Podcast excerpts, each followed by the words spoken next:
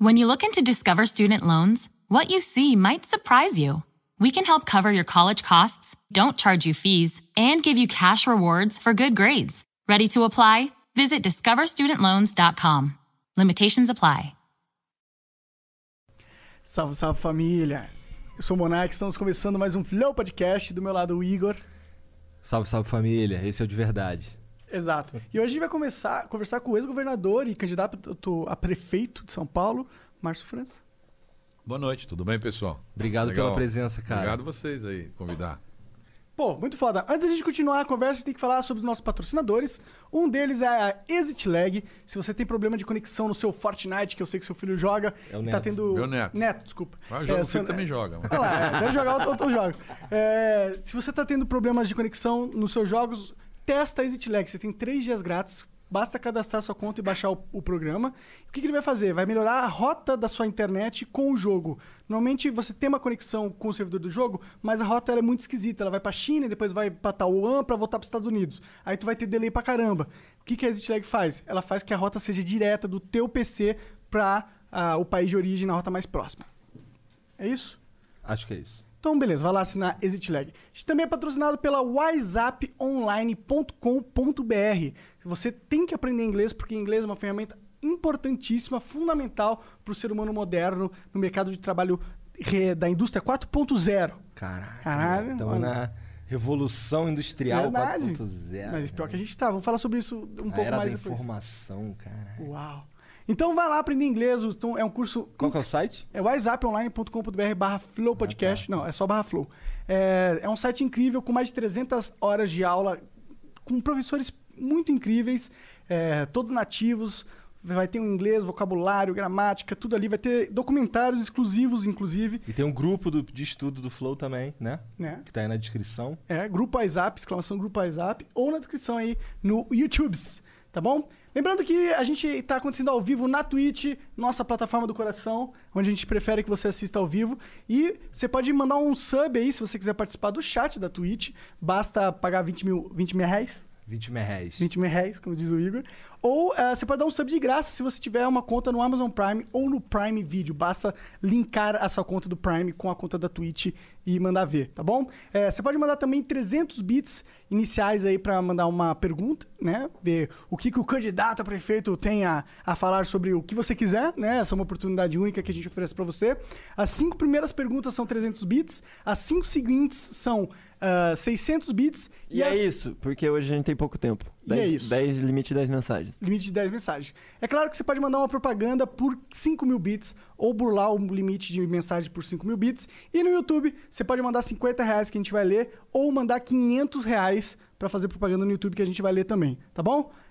É isso. Acho que ah, é isso. não se esqueça de acompanhar o Cortes do Flow, que é o canal que separa os melhores momentos de todas as nossas conversas pra você degustar sem ter necessariamente que acompanhar uma conversa de 3 horas, ou 2 horas, ou uma hora, sei lá. É isso. É isso. E aí, cara, como que tá a vida? Como que tá... Bom, agora tá mais agitado, né? Mas comparado com o governo de São Paulo, até que é mais tranquilo, né? Porque. Verdade, tu foi governador, né, cara? Então, eu assumi o governo numa sexta-feira, né?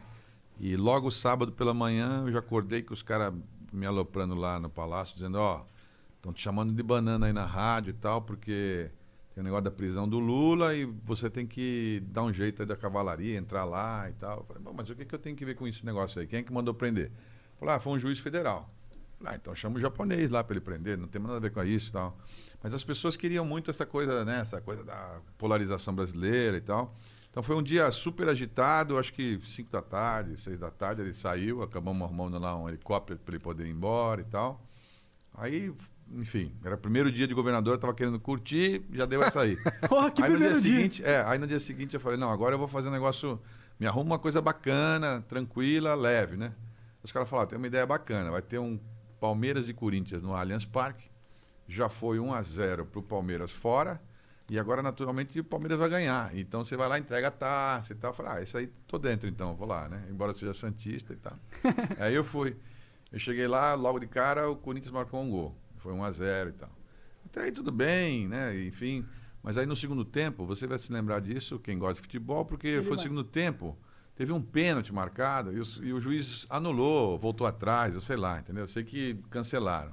Aí o povo, rapaz, aquele estádio inteiro olhando para cima e, sabe, aquela ira contra quem tivesse ali que fosse autoridade e tal, e era eu, né? Aí eu tava junto com o Alexandre de Moraes, aquele que é ministro, Que ele é careca, né? Então eu ficava assim, é ele, ó, é ele, né? Porque as pessoas não me conheciam direito, né? Eu era governador, as pessoas não sabiam que eu era governador ainda, né? Foi uma semana super dura e depois assim veio numa sequência de negócio de greve de caminhoneiro, aí incêndio não sei aonde, incêndio aqui no centro de São Paulo, aquele prédio que caiu inteiro. Putz, É, aquilo enfim, foi foram, foi um só a tu greve viveu de aquilo, caminhoneiro. então. Foi, cara. Foi Qu- Quantos assim, anos você ficou no governo? Não, anos não, fiquei só meses. Você ficou meses? quando o Alckmin saiu, era para ser candidato. Ele saiu em abril, eu fiquei até dezembro, né? Claro que se fosse reeleito, eu teria ficado. Claro, claro. né? Mas, é, enfim, depois se desocupa também, né? Enfim, cada um vai curtir a sua lá. E aí, depois, é, pensei, com essa história da eleição aqui em São Paulo, na capital eu tinha tido uma votação muito grande, muito maior do que outros lugares, né? E eu ganhei aqui com quase um milhão de votos na frente. Caraca. Caralho, É. bastante. Então eu achei que era uma espécie de convocação, porque eu já tinha sido prefeito, já fui prefeito há muitos anos atrás. Ah, é? é Fui prefeito em São Vicente, no São litoral de Vicente. São Paulo. Capital, a capitania né, de São Vicente, lembra? Quando a gente estuda história, as capitanias que prosperaram. São Vicente e Pernambuco e tal, né? Prosperaram no meu governo. É, o pessoal falava muito isso. São Vicente foi uma cidade a mais antiga, 1532, né? Como Caralho, que da hora. é. cara. E, enfim.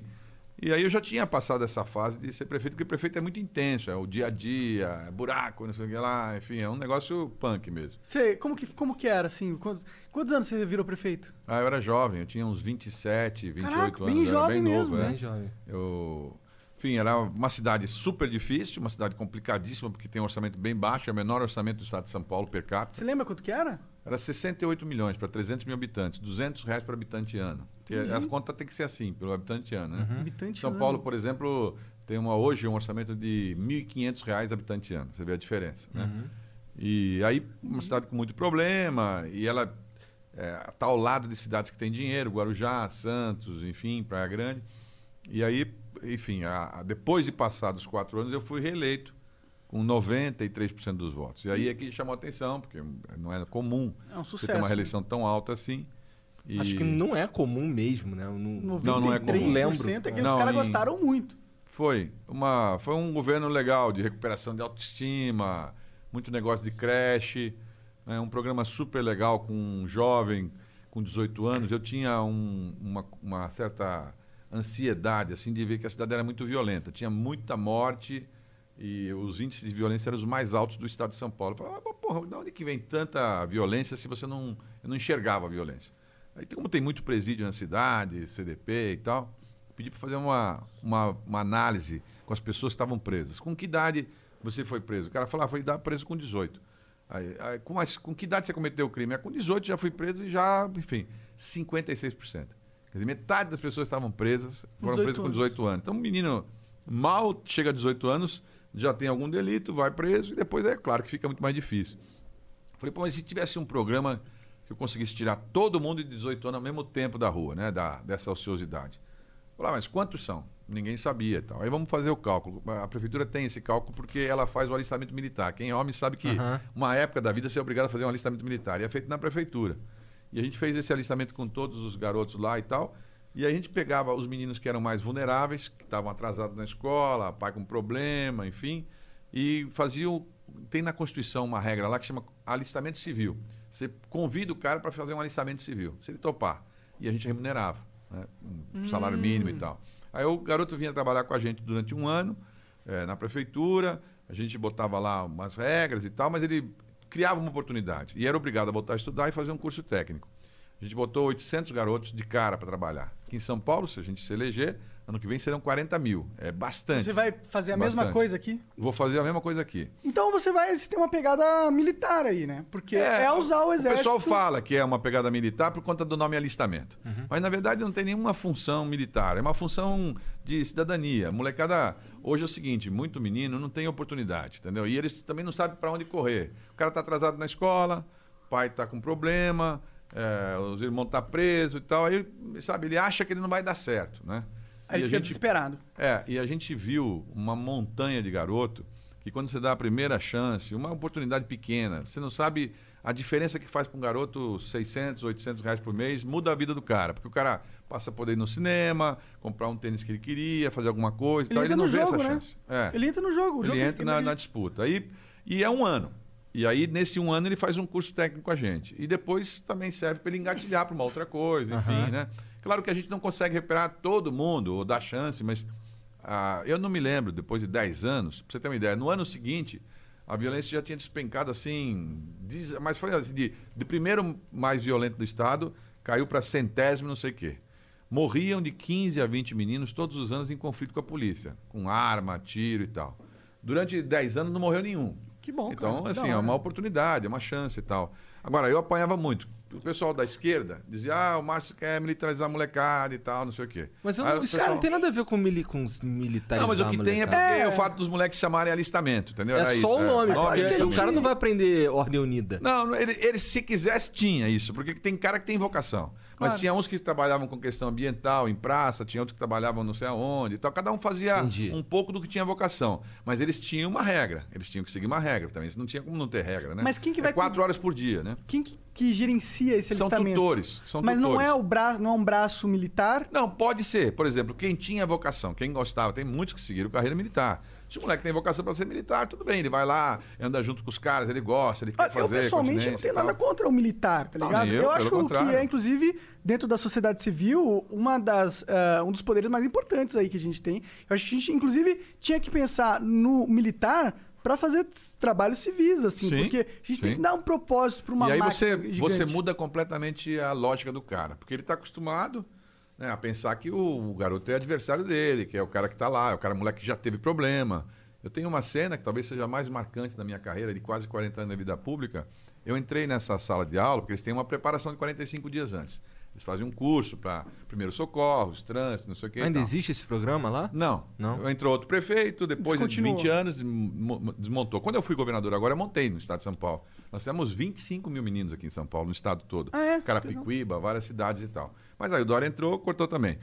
E ele, eu entrei nessa sala, estavam lá os caras que eram os, os tutores desses meninos, e eles estavam chorando lá e tal, porque um dos meninos estava relatando eram umas cartas anônimas, e o moleque estava contando que o sonho dele era poder ser militar. né? Ele queria ser militar, mas ele não tinha como ser, porque ele é um menino que já tinha problema, já tinha passado pela internado na Fundação Casa.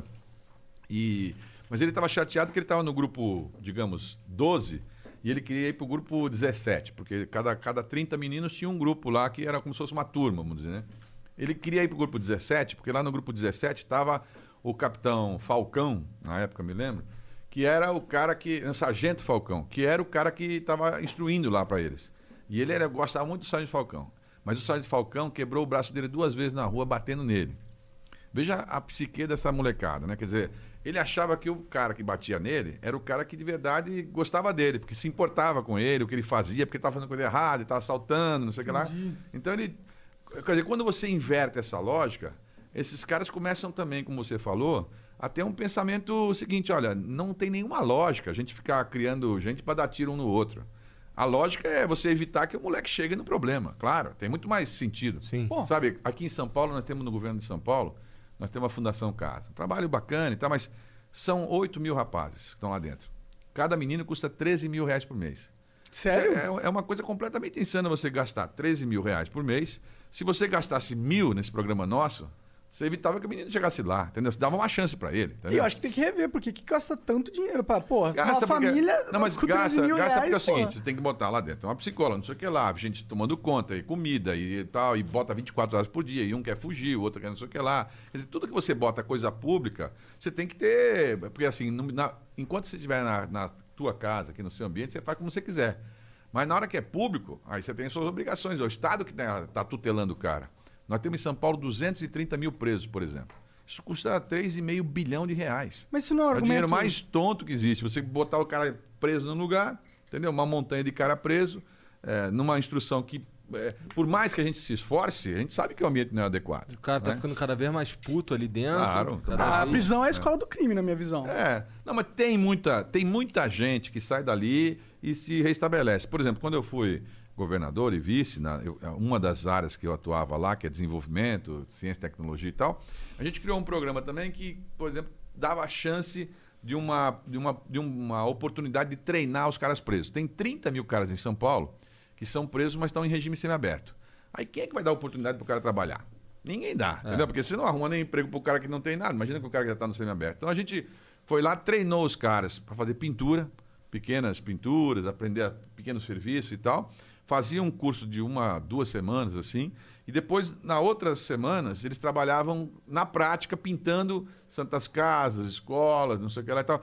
Era um baita sucesso. Eu tenho uma cena super legal de uma menina falando eh, numa escola: o, ah, o pai, deixa eu falar uma coisa. Pela primeira vez eu tenho orgulho de você. Você está pintando a minha escola. Você sempre me deu. Eu sempre tive vergonha de você. E agora eu estou com orgulho de você. Pô, isso muda a vida do cara e muda a vida da menina, entendeu? Quer dizer, eram 30 mil caras. A gente conseguiu treinar 25 mil. Entregava no final do certificado, o cara se formava lá em pintura e dava, se ele quisesse, abrir empresa em nome dele, para ele poder dar nota fiscal e tal. Então, assim, não dá para a gente desacreditar que as pessoas não tenham, não tenham chance, não tenham, não tenham solução.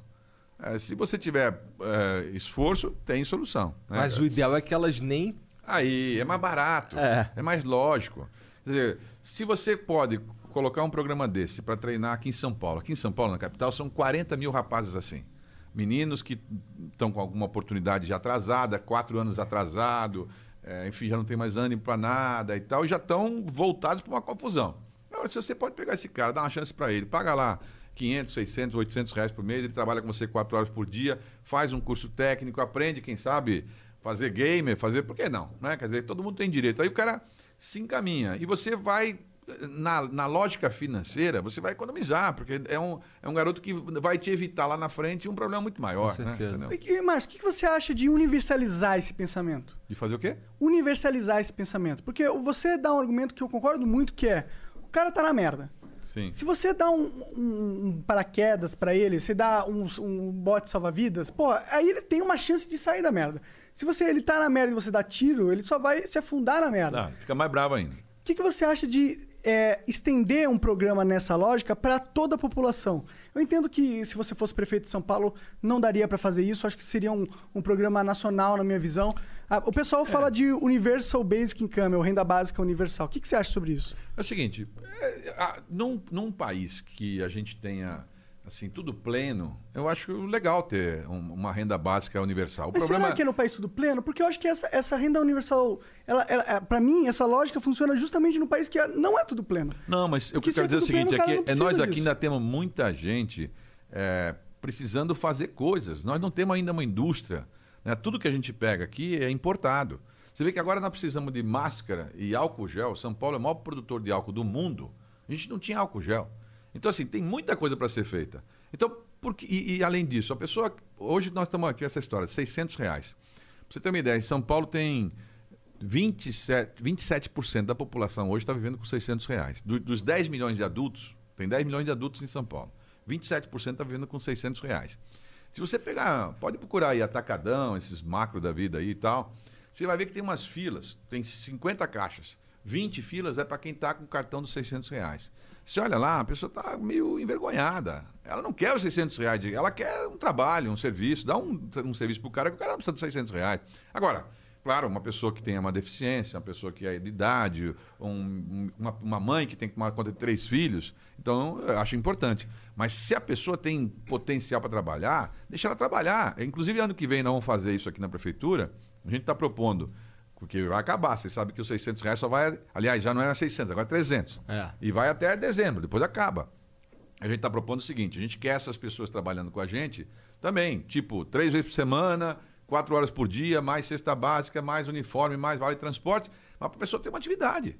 Porque o cara ficar o dia inteiro também lá, não, eu vou buscar o meu 600 no final do mês lá e tal. Isso não é bom para ninguém, as pessoas precisam ter atividade. Quando a pessoa tem uma atividade, ela bota a cabeça para pensar, ah, mas eu, eu- o cara não sabe fazer nada, alguma coisa ele sabe. Ou ele pinta, ou ele raspa, ou ele corta a árvore, ou o cara é artista, o cara toca, o cara vai ensinar futebol para molecada, alguma coisa ele sabe fazer. A gente tem que dar para as pessoas, mais do que a questão do dinheiro, é também uma, uma chance do cara poder crescer na vida, achar que ele, pô, eu vou poder ser alguma coisa, vou, eu, eu, as pessoas precisam da De atividade propósito, como, né? como um propósito. É, as pessoas, eu concordo pra caramba com você nesse sentido, que é, isso não é uma solução, tipo, você dá uma renda mínima para todo mundo, não é algo que vai é, fortalecer o indivíduo como na vida. Money is the number one cause of stress and the number two cause of divorce. Make your money go further and work harder with a certified financial planner from Facet Wealth. Financial planning used to focus on retirement, but Facet helps you with today. You get a dedicated financial planner that guides you through every financial decision inflation, interest rates, stock market changes, home prices.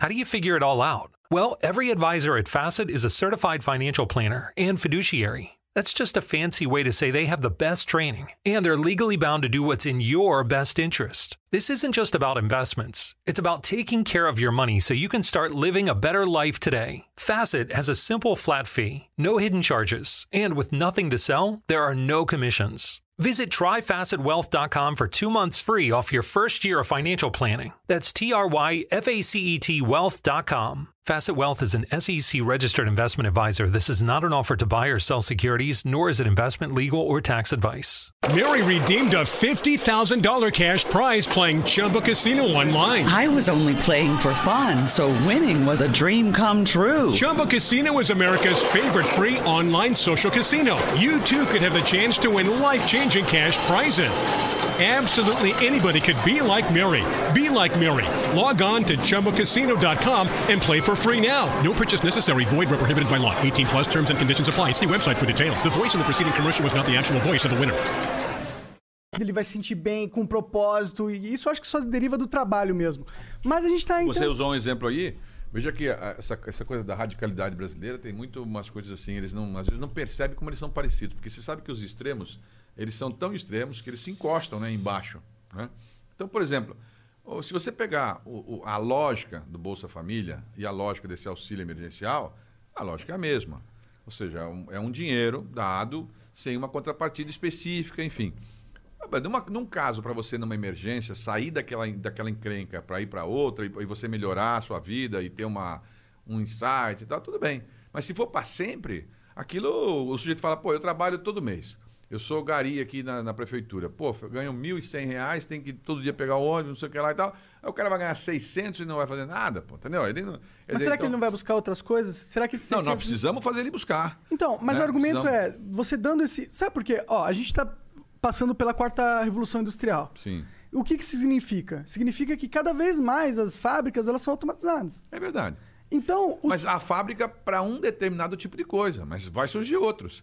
Pode não ter mais a fábrica mecânica, aquela Alemanha, inglesa, que você estava acostumado com a O cara ferramenta e apertar tal. parafuso. Mas tem a fábrica de outras coisas, tem a fábrica da internet. Nós estamos falando aqui do jogo. Se, tipo, por que a gente não põe um monte de garoto pensando em jogo, pensando em solução? Por que a gente não faz em- o Brasil Claro, ser uma... o país da tecnologia. Só que Pô, pra isso puta tem que num ter país educação, né? criativo, cheio de gente criativa. pra isso tem que ter educação. Tem que ter, mas assim, não é.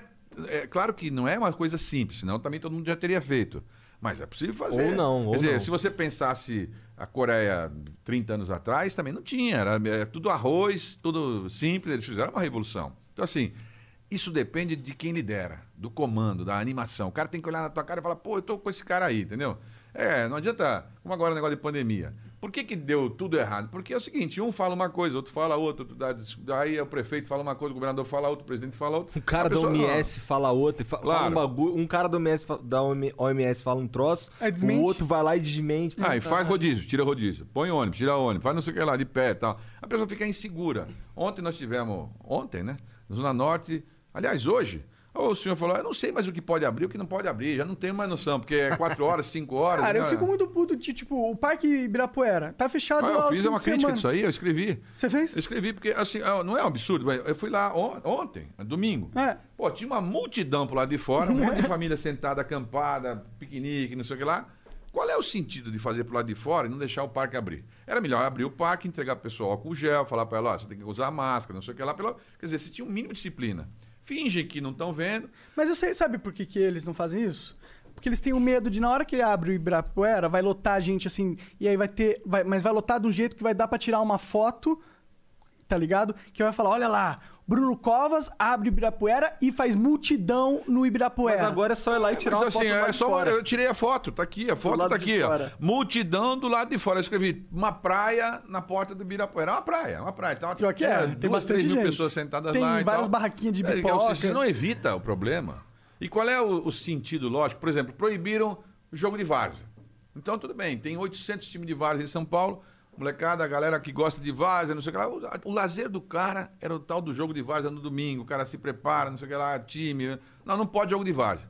Mas pode o cara ir pra lanchonete, pode o cara ir pra pizzaria, pode a lotado, pode desse negócio também. aqui, entendeu? Não tem, Então, é hipocrisia, né? Não é, hipo- é isso que você falou. Quer dizer, no fundo, o que, que é? É, uma, é um prefeito de verdade meio frouxo, que não tem peito de, de, de, de- de segurar assim, uma coisa que seja inicialmente antipática, porque nem tudo que você toma atitude é simpático.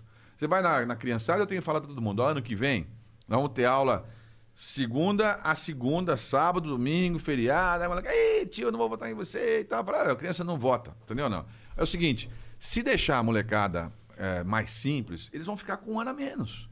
Porque as pessoas que têm dinheiro, elas estão fazendo o curso, por mais difícil que seja, em casa. Elas têm um Wi-Fi, elas têm um, um iPhone, um iPhone. uma elas têm- tela a principal. Agora, dificuldade a molecadinha é mais não humilde têm. não tem nada, bicho. Eles não, tem nada. Não adianta ter a aula online se o moleque não tem Não equipamento não ver. tem. Nós, a gente anda o dia inteiro por aí, você pode ver. A pessoa fala assim, cara, você está tendo aula? Não. Mas por quê? "Ah, não tem, meu filho. Não temos o iPad, não temos iPhone, não temos... Quem tem um só na minha casa da minha mãe, e ela não pode. Nós temos três irmãos e tal, e não dá para ninguém, entendeu? Assim, é, é, é uma ilusão, né? E nós estamos falando de, assim, de, aqui em São Paulo, milhões de crianças que estão simplesmente sem um ano. Agora, ninguém vai repetir, vai chegar o ano, vai virar para o outro. Aí a molecada, no final, daqui a três anos, vai ter concurso na USP. E quem é que vai passar? O cara que estudou, pô. Privilegiado. entendeu? É, é, é, outro dia eu brinquei até com o Boulos. Falei, pô, ele estudou primeira, segunda, terceira, quarta, quinta, sexta, dez anos seguidos em escola particular. Depois falou, "Ah, eu não devo. Ah, claro, ele estudou, entrou depois na USP. Quer dizer, a- o, o garoto que estuda em escola particular acaba tendo mais oportunidade depois que o cara que não, não teve a escola particular. Então, claro que não é todo mundo, tem exceção, tem o cara que é brilhante, mas é evidente que é injusto você deixar um ano a molecada sem aula. E aí, assim, o garoto já está na tabuada do 9 e o moleque lá da rede pública está na tabuada do 3. Aí depois vai continuar, normalmente. Então nós vamos ter que compensar isso ano que vem. Né? É isso. O que, que você teria feito na questão das escolas? Teria aberto já? Não, se tivesse preparado, sim. Agora, como é que a mãe vai ter hoje é, um mínimo de confiança de largar? Não, não adaptar as escolas. Não fizeram um teste em São Paulo inteirinha. Não fizeram um teste com motorista de ônibus, cobrador, professor, é, taxista, Uber, é, nada. Não fizeram um teste. A gente comprou os testes. Por que, que eles não testaram as pessoas? O melhor teste que tem para Covid é você fazer é, a sonografia de pu- de pulmão. Por que, que não fizeram nas pessoas isso? Entendeu? Se o Pará fez, pô. entendeu? Não dá para dizer que aqui em São Paulo não tem dinheiro para fazer. Quer dizer, o, o Maranhão entregou um chip para todas as crianças poderem ir para casa estudar com chip. Por que, que São Paulo não conseguiu entregar? Então, assim, não é lógico que São Paulo, a capital do hemisfério sul, a cidade mais desenvolvida do país, uma puta de uma cidade, né, blá, blá, blá, blá. tem a USP, Unicamp, não sei o quê, blá, blá, blá, Uni- Unicamp não, né? Mas enfim, tem todas as grandes universidades, tem também é, a, a tecnologia aqui dentro. Essa, essa São Paulo não consegue, quer dizer, nós vamos liderar o processo nacional de morte, de doença, tal. Quer dizer, não é normal. É, é- se, se todo lugar do mundo fosse assim, você fala, bom, tudo bem, todo lugar foi assim. Mas tem um monte de lugar que não teve tanta, tanto caso assim. É claro que aqui nós agimos errado. Por exemplo, quando eu falo, por onde que entrou o Covid? Se veio do, do exterior, 99% de quem vem para o Brasil do exterior só vem por um lugar, Cumbica. Não tem 10 aeroportos no Brasil, é um. Então, se tivesse feito um controle na entrada de Cumbica, já tinha evitado 90%. Bom, a grande maioria das pessoas foi contaminada no transporte coletivo. Porra, pega o transporte coletivo e faz na entrada e na saída do transporte coletivo gente limpando o corrimão, onde as pessoas põem a mão, não sei o que. Não, não fizeram, o fizeram cobrador três meses podia depois. medir a temperatura, né? Pode medir a temperatura.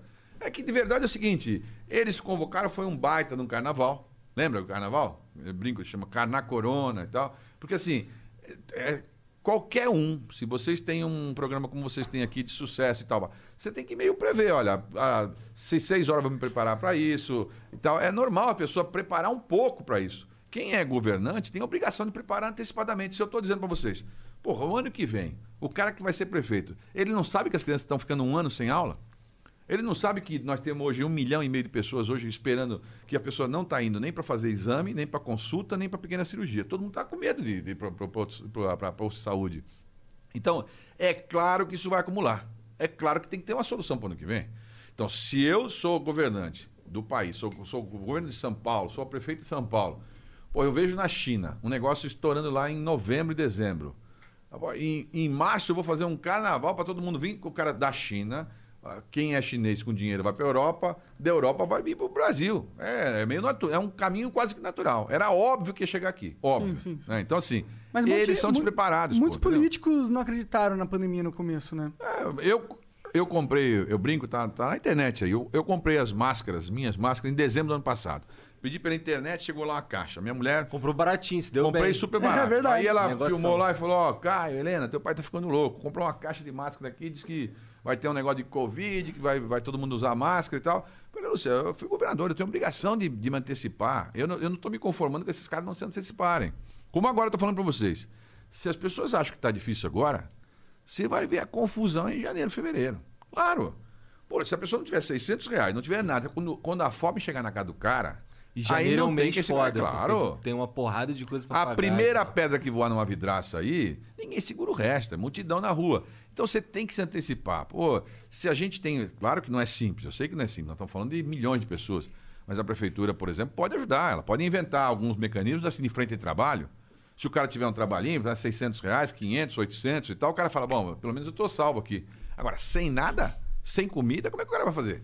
Né? Com três filhos em casa. Vai daí, confusão na certa, claro. É, acho que a primeira coisa que o. De fato, a primeira coisa que o, que um prefe- que o futuro prefeito de São Paulo tem que ter na cabeça A é emergência. esse lance da emergência, com certeza. É um programa como se fosse uma. Sabe, quando houve a, a Guerra Mundial, a Segunda Guerra Mundial, e a Europa ficou toda destruída, enfim.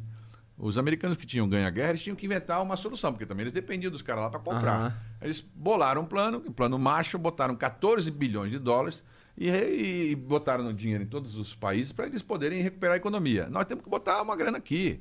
Nós temos que botar uma grana de todo mundo aqui, que é a grana pública, evidentemente, para o cara começar de novo a se animar. Nós estamos com 55 mil comerciantes fechados, porra. Isso não poderia vir através da renda básica universal?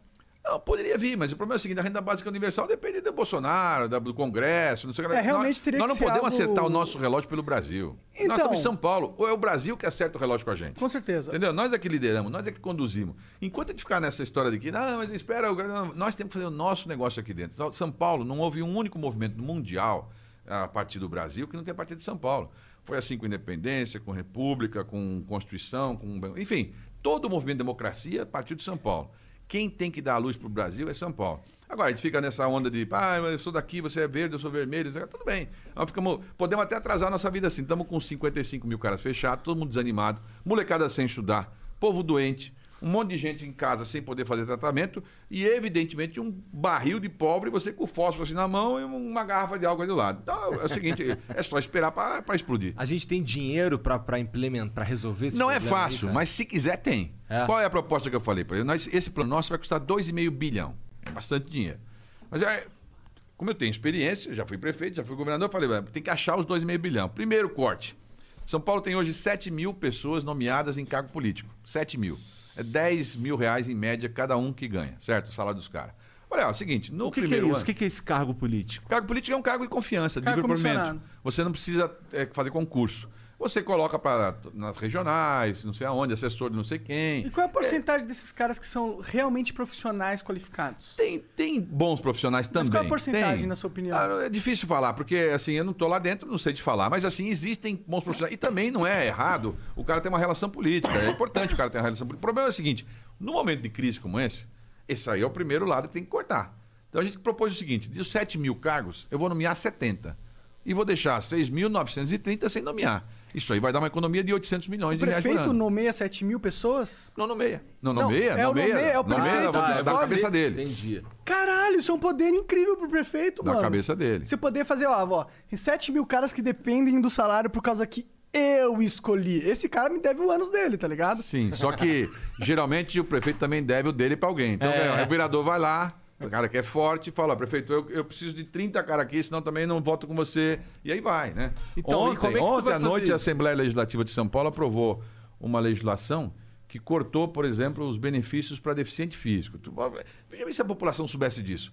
Cortaram o benefício da a compra de carro no, no Brasil, para deficiente físico, tem um desconto, Tem. porque eles são deficientes e tal. Então, ontem à noite cortaram. É, E os deputados, a maioria lá, votou a favor. Então, é claro que não, o cara, na verdade, vai trocar aquilo por alguma coisa, uma força. É por isso que vem essa história da, da- Então, agora, no primeiro ano, em função dessa emergência, nós estamos tratando isso aí sozinho, são 800 milhões a menos. Então, eu falei, olha, esse primeiro ano não vai ter, é 800 milhões para poder usar para isso. Mas os outros caras não vão encher teu saco, não? Vão, vão encher, mas fazer o quê? Né? Tem Então, que... a gente tava conversando com o Boulos nessa mesa e a, e- a gente perguntou, tá, legal, Boulos, tu quer mudar a parada toda, quer revolucionar, mas o que, que, que tu vai fazer? Como que tu vai realmente mudar São Paulo?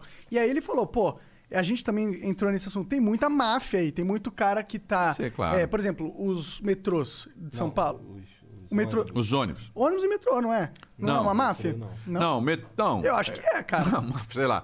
É o seguinte, ele- o que ele deve ter Não é, falado um é de conglúrio, ônibus. não é um joguinho político? Não é os amigos que detêm aquele poder e eles ficam jogando Não, você abre uma coisa. No caso de São Paulo, foi feita uma concorrência pública, algumas empresas ganharam, algumas mais estruturadas, mas nas bordas da cidade ganhou um grupo que hoje também tem a ver um pouco com o vereador, enfim, é isso que ele está querendo dizer, é isso. É né? isso, É, entendi. é, é o transporte coletivo de ônibus na periferia Mas da as cidade. grandes empresas da, da- da- de São Paulo, eles não são envolvidas com maracutaia? A minha impressão é que são. Não, tudo bem, mas eu digo assim: você abre uma concorrência pública. O cara vai lá, eu, eu, eu abro uma concorrência. Você precisa ter 2 mil ônibus para entrar na concorrência. Quem que tem 2 mil ônibus? É só quem tem 2 mil ônibus. né? Então, quer dizer, o cara já vai, não, eu, eu, eu tenho porque Mas eu. imagina que um então. bilionário que quisesse entrar nesse mercado, ele poderia facilmente comprar 2 mil ôn- ônibus se fosse lógico, ah, se fosse se ele pudesse reverter esse investimento. Claro. Será que não é na hora deles fazerem a concessão ter uma lógica espúria que já é visada para ele beneficiar os amigos Ah, dele? Se eu dissesse que não tem, eu, estaria, eu, não, eu não tenho assim, a condição de falar foi feito com malandragem ou não foi feito. O que eu estou dizendo é o seguinte: é feita uma concorrência, abre uma concorrência, aí você exige coisas. O que, que eles dizem, por exemplo? Ah, você exige que o cara tenha uma garagem de 10 mil metros quadrados. Aí só tem a garagem e o cara que já tem a garagem. E um outro empresário fala, eu não vou comprar uma garagem para arriscar Pra entrar e se eu depois eu vou ganhar. É. Entendeu? Então, assim, como tudo, isso não é só aí. É, existe no Brasil monopólio de aço, monopólio de cimento, monopólio de banco. Tem cinco bancos, tem quatro não sei o que lá. É, Então, mas esse é o Por grande que tem a problema do Apple? país, é porque não é? tem a Apple. O cara, o cara da Apple não quer abrir mão para outros e tal. E Não, a mas é lógica, diferente no Brasil, A né, lógica assim. mundial, a lógica mundial é sempre assim. O- Hum. A lógica capitalista mais perversa, o cara que é grande fica maior. No momento de crise esse aqui, o cara tá passando necessidade e tal, é aí que o cara compra do outro. O cara mais pobre, entendeu? O cara tá precisando, quem é mais forte. Por isso que no, no mundo as empresas vão cada vez crescendo e engolindo Se as outras. juntando, é isso? sim. Quer dizer, os supermercados instalam um grandão aqui, fecha 15 mercadinhos em volta. E assim vai. É. Sim, mas é. Bom, primeiro que é papel do governo, na minha opinião, é Regular. impedir os, os monopólios. Claro. Mas no- o que a gente vê acontecendo é justamente o oposto. Ele garante os monopólios, tá ligado? Ele tem, por exemplo, a maioria das agências reguladoras são compradas por justamente as empresas que, é- que são reguladas por elas. Sim, mas vamos pensar bem, né? É, ninguém está lá nomeado por concurso. Todo mundo foi eleito. Essa é a hora da decisão. É agora que é a decisão.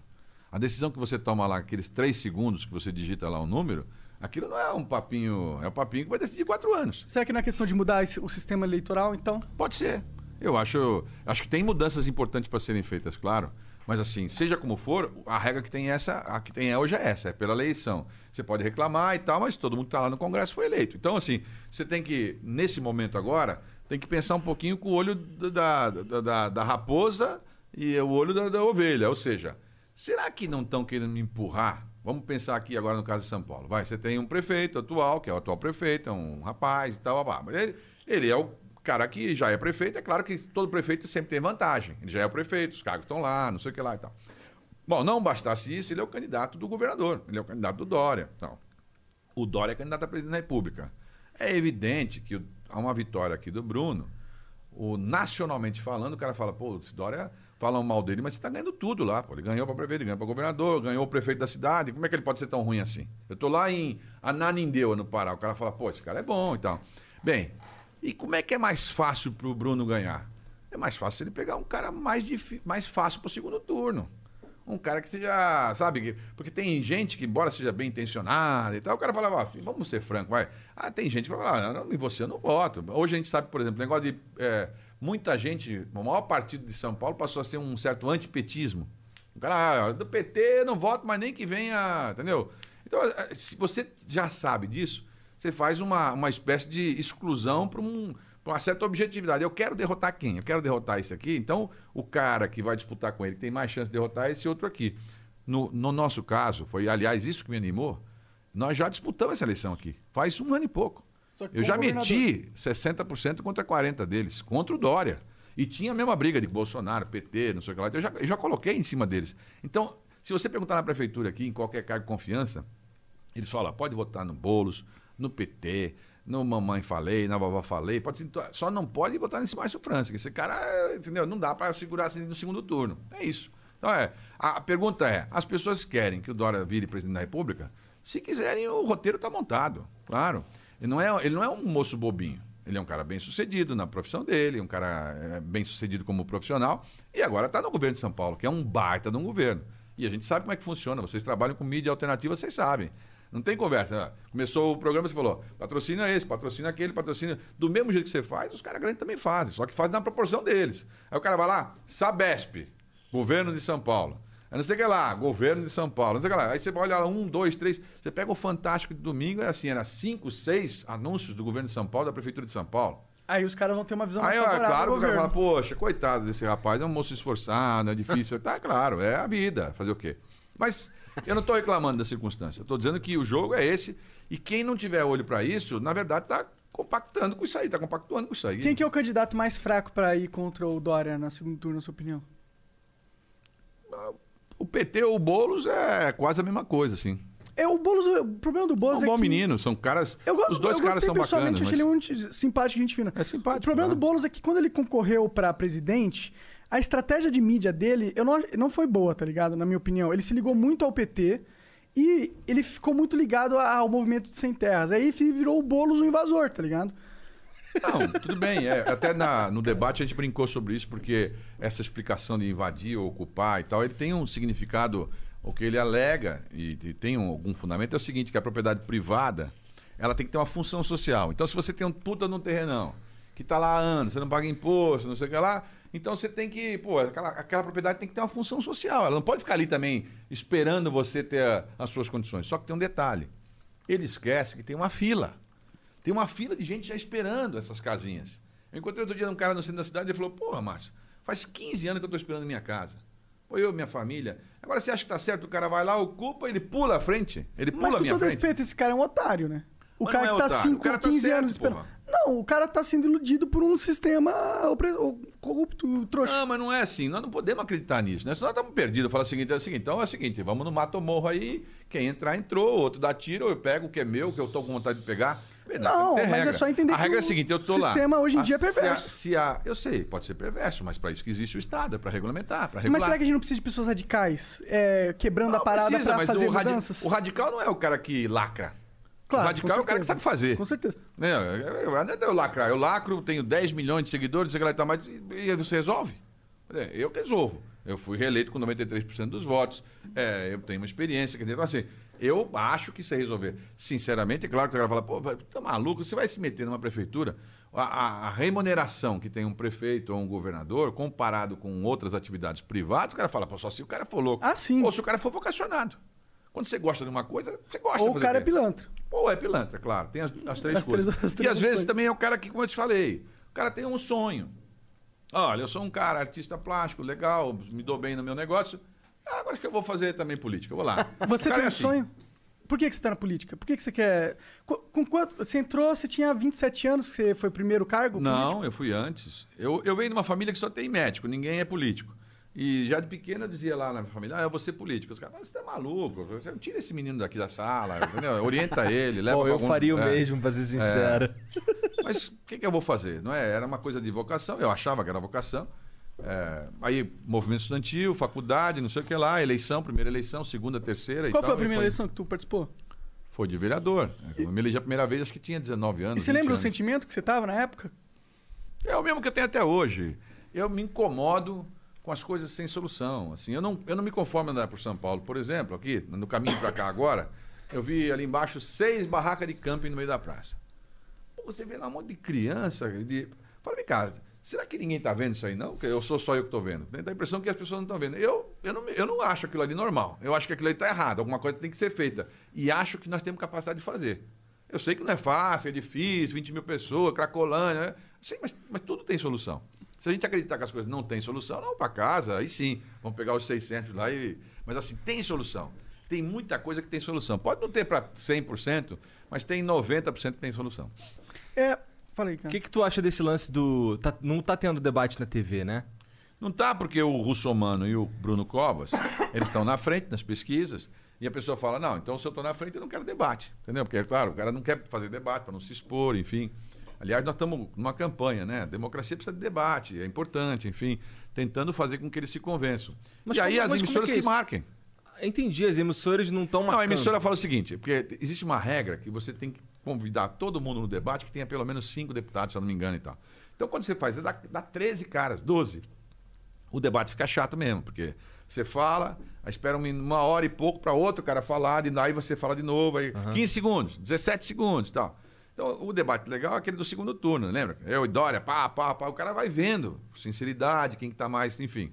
Aí, Mesmo assim, há de se argumentar que o formato de debate, até com são duas pessoas, não é o melhor possível, né? Não, Rolou é. o Trump versus Biden lá e foi, tipo, ridículo. É. Parecia Não, duas crianças tudo no bem, colégio. Foi ridículo, mas dali deriva.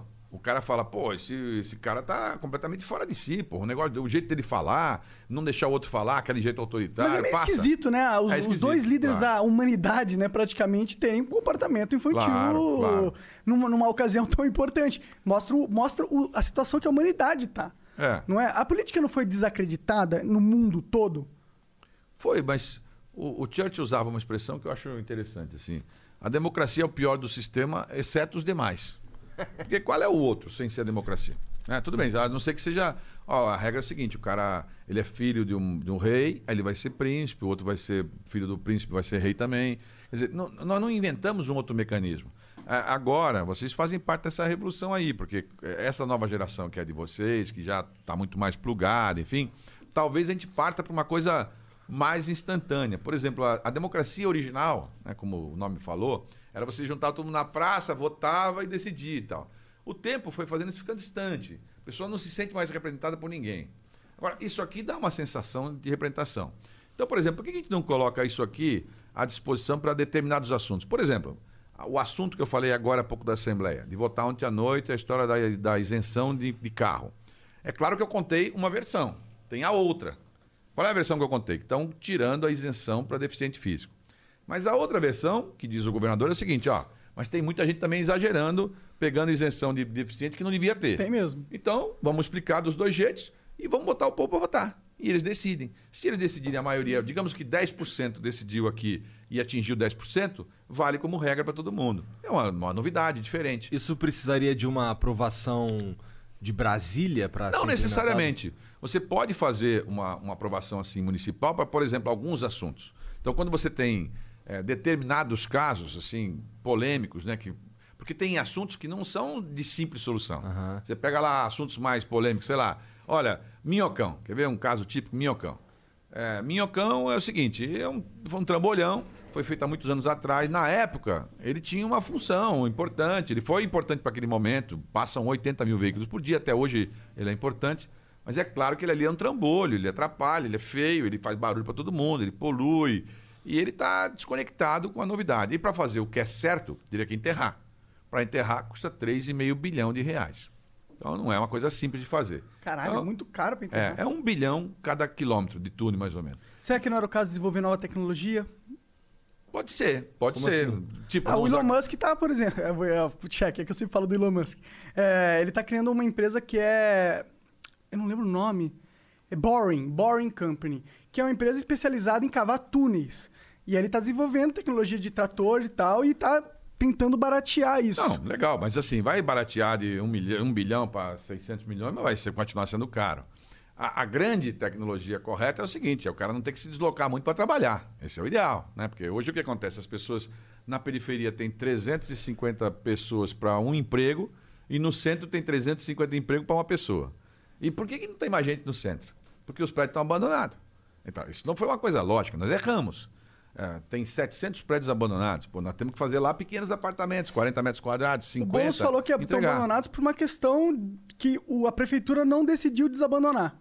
Tipo, é uma questão de, tipo, eles nem sequer notificam para dar início ao processo de desapropriação. Não, mas a desapropriação tem que ser indenizatória. No Brasil não tem desapropriação sair lá e pegar. Então, mas ele falou que para você fazer essa indenização, você tem que primeiro notificar que o imóvel tá Sim, mas quando você notifica, dali para frente, corre pela sua responsabilidade os tributos.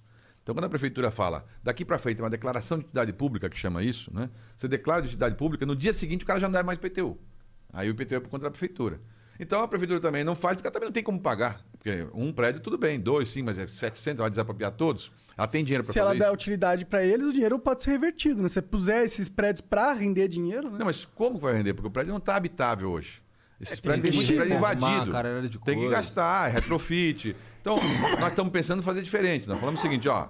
Nós vamos incentivar o cara que é privado a ir lá comprar ele próprio o prédio, ou pegar o prédio, fazer uma parceria um com o outro, juntar o dono com um empreiteiro e tal. E vai lá, me entrega um apartamento pronto de 45 metros, 50 metros quadrados. Eu quero apartamento pronto. Me dá pronto aí nesse padrão aqui e eu vou comprar. Eu compro, eu, falo, eu prefeitura, compro. E aí vou entregar para as pessoas e morar lá. Porque quando você bota a gente morando no centro, aí você ilumina o centro. Porque hoje o que acontece? Quando você faz lá repartição pública, a prefeitura está cheia de, de repartição pública, o governo do estado também. Ah, Quando chega às 5 e pouco da tarde, vai todo mundo embora. Aí à noite fica aquela sensação de abandono. Então, assim, o que dá vida numa região é você botar as pessoas morando. E os empregos estão lá. Lá já tem teatro, lá já tem escola, lá já tem hospital. Então, é claro que nós temos que botar lá. A prefeitura foi criando dificuldade, são regras, a questão ambiental, a questão arquitetônica, a questão histórica. Ah, não pode mexer, porque às vezes você vai fazer um retrofit numa casa, quer dizer, você reformar uma casa, às vezes sai mais caro do que você jogar a casa no chão e construir uma nova, entendeu? Você sabe que é assim, construção. Então, Sim. você tem que criar instrumentos jurídicos, e aí tem que saber como é que faz isso, ter maioria na Câmara de Vereadores para poder fazer. É, essa coisa de você não ter, por exemplo, não é uma coincidência. O Brasil tem 5.500 e poucos municípios. Por que, que, por exemplo, o partido PSOL, que é o do Boulos, não governa nenhum? Alguma coisa está errada, né? Porque de 5.500, quer dizer, governa dois, acho que lá no Rio Grande do Norte. Então, assim, é, se, você, se você quiser ir fazer uma. pi- pilotar um avião no meio da turbulência, ou fazer uma cirurgia de cardíaca na sua filha com dois anos de idade, você procura alguém que tem experiência. É normal, não é errado isso. Todo mundo procura alguém com experiência. Tem alguém que já tenha feito, que já tenha dado resultado, né? É, não quer dizer que a pessoa. Ah, mas então nunca vai ter experiência? Vai. Mas começa do início, vai ser alguma coisa, vai mostrar que você sabe fazer isso, depois você passar para aquilo e assim por diante, entendeu? É o que a gente imagina, né? Que uma cidade do tamanho de São Paulo que lidera. Mas, cara, esse argumento eu até compraria ele alguns anos atrás, antes do Bolsonaro ser eleito, cara. Não, mas você... tudo bem. Qual a mas- experiência do Bolsonaro no executivo? Nem Não, mas e, e você acha que então ele está sendo uma, uma boa experiência? Não, eu não acho. É, então, por aí, é isso que eu tô te falando. Quer dizer, Mas acho que o povo não dizendo liga. o, o- o O tô Bolsonaro, é ele- o Bolsonaro tem uma tem coisa que ele, e isso é verdade, uma autenticidade. Você olha para ele, você não acha que ele está mentindo. Né? Eu posso discordar dele, mas eu não acho que ele está mentindo. Eu acho que ele está sendo sincero. E, de verdade, é claro que ele se elegeu falando daquele jeito ali. Ou seja, quem votou sabia que ele era desse jeito. Então, é, o que nós temos que pensar é o seguinte: ah, nós estamos no Brasil hoje numa fase boa, de sucesso. Não estamos, tudo bem, deu azar, pandemia, não sei o quê, é uma- é- já é uma situação difícil. Mas é evidente que se você pega, sabe, nós entramos naquela vibe de pegar um cara famoso, tipo Luciano Huck, não sei quem, são caras bacanas. Eu olho assim, acho legal o cara, mas sei lá se o cara vai passar do privado para o público e vai conseguir dar a solução. Entendeu? É, pois vocês são um sucesso aqui no que vocês fazem. Tá? Mas agora eu boto lá, Jornal Nacional. Agora é com você, Monark, não sei o que lá. Tá. Pô, é Ia diferente. falir no dia é, seguinte. É, entendeu? Não sei, pode ser que sim, mas de repente também podia ser que fosse um sucesso. Mas eu digo, normalmente, as coisas, se você quiser experimentar, se você fizer todo dia, como vocês fazem aqui, vocês vão pegando traquejos que só o tempo vai dar, né? É isso. É, mas é, é, eu entendo, eu concordo com você. Só que eu acho que o povo, ele tá meio... Ah, de saco, claro, na lua, né? É porque o cara experiente, normalmente, ele é muito bom em te fuder. Tá ligado? Essa é a parada do cara experiente. Pro povo, a visão do povo. Claro. Por isso que hoje em dia, eu acho que essa pegada do... Porra, o povo quer algo diferente. Não, Eu eu, entendo, mas assim. passar por uma mudança olha bem, radical, o Dória cara, era um cara diferente. Ele nunca era? foi. É, ele era. É um cara que nunca foi político. Eu não sei, eu pego esses Ele caras que tal. são sempre, ó, esses caras de família muito rica, os caras que sempre tiveram no poder, eles estão acostumados com uma vida de bonança. Eu não sei se eles estão preparados pra pensar nas soluções de verdade, porque eles nem entendem o problema, tá ligado? Sim, mas eh, nesse caso eu não me encaixo, né? Não, Na, não tô falando rica, de- não tô na- falando de você, Tô tô falando seguinte, da- eu acho que a gente da tem que- estrutura geral da o política ideal, hoje em dia. O ideal era que você tivesse alguém idôneo, criativo, competente e experiente. Ah, tudo bem, não tem tudo, então vamos por eliminação. O que, que tem hoje aqui disponível? Porque assim, também precisa ter disposição para ser candidato. Não é todo mundo que quer ser candidato. Eu falo, pô, você é famoso, por que você não vai ser candidato? Pô, eu não. Eu ganho mais dinheiro fazendo podcast. Claro. Então é isso. Quer dizer, o cara fala assim, ó, não tenho paciência para isso. A vida pública também tem seus problemas, né? Porque você vai para a vida pública, por exemplo, se você hoje resolver comprar uma BMW, vamos supor que você tivesse dinheiro para isso. Você vai comprar uma BMW aqui, os caras falam, pô, esses meninos estão ganhando uma grana aí, estão bem de vida e tal. O problema é seu. O problema é seu. A casa é sua, o dinheiro é seu e tal. Se eu aparecer lá com um carro, o cara fala, pô, esse Marcelo é louco, é político, como é que ele comprou uma BMW? Então é comum essa, esse questionamento, né? Então, são opções de vida. Você tem que. É como se eu fosse, por exemplo, correr a São Silvestre. Se eu for correr a São Silvestre, eu tenho que me preparar antes para poder correr a São Silvestre, senão eu vou morrer. Entendeu? Então, assim, a, a- se você quer se preparar para uma atividade, você tem que se preparar para ela. Não- eh, por mais boa intenção que você tenha, você tem que se preparar para ela. Senão você corre o risco, e hoje em dia, você não põe só em risco você. Você põe você, sua família e põe as pessoas que você está governando também. Porque vamos, vamos supor, se aqui em São Paulo, quantas pessoas já morreram em São Paulo? mais de 15 mil, sei lá. Enfim, quantos morreram em São Paulo? Bem, morreu gente que estava doente, mas morreu um monte de gente que não precisava morrer, pô. Morreu um monte de gente que não precisava morrer. Será que se eles tivessem tratado disso antecipadamente, feito alguma... Lá no dia que o cara está dormindo ali, o cara fica com esse negócio na cabeça. Pô, se eu tivesse acertado mais, eu tinha acontecido menos, entendeu? Isso É. acontece com a gente todo dia. A gente tem hospitais que, se for pegar analisar todos os pacientes, e tiveram muito mais é, pacientes que se recuperaram, porque tiveram um tratamento Claro, melhor do que claro. outros hospitais, principalmente Olha, os hospitais de pega um exemplo também clássico aqui da prefeitura. A gente gastou cento e poucos milhões que veio do governo federal para fazer hospital de campanha. Aqueles hospitais grandes que montaram aí em alguns lugares, tal, em Embi, tá. Eu falei desde o começo, por que, que não pega essa grana e, e recupera alguns hospitais que já estão fechados, que podiam, depois da pandemia, ficar como se fosse um legado?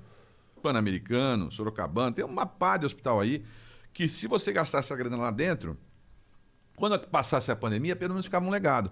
Por exemplo, na área que vocês mexem aqui, né? história da, da internet, tudo que tem aqui dentro, do, do, do game e tal. Pô, nessa hora, a gente tinha que estar botando a molecada a pensar em alternativas para as pessoas aprenderem o ensino remoto, a distância, novos mecanismos, novos modelos. Como é que uma escola particular conseguiu fazer aula então, por Hangout, não sei o que lá, é e, e as nossas públicas não conseguiram? Então, assim, se nós temos a grana, se nós temos pessoas, por que também não, não damos um jeito de.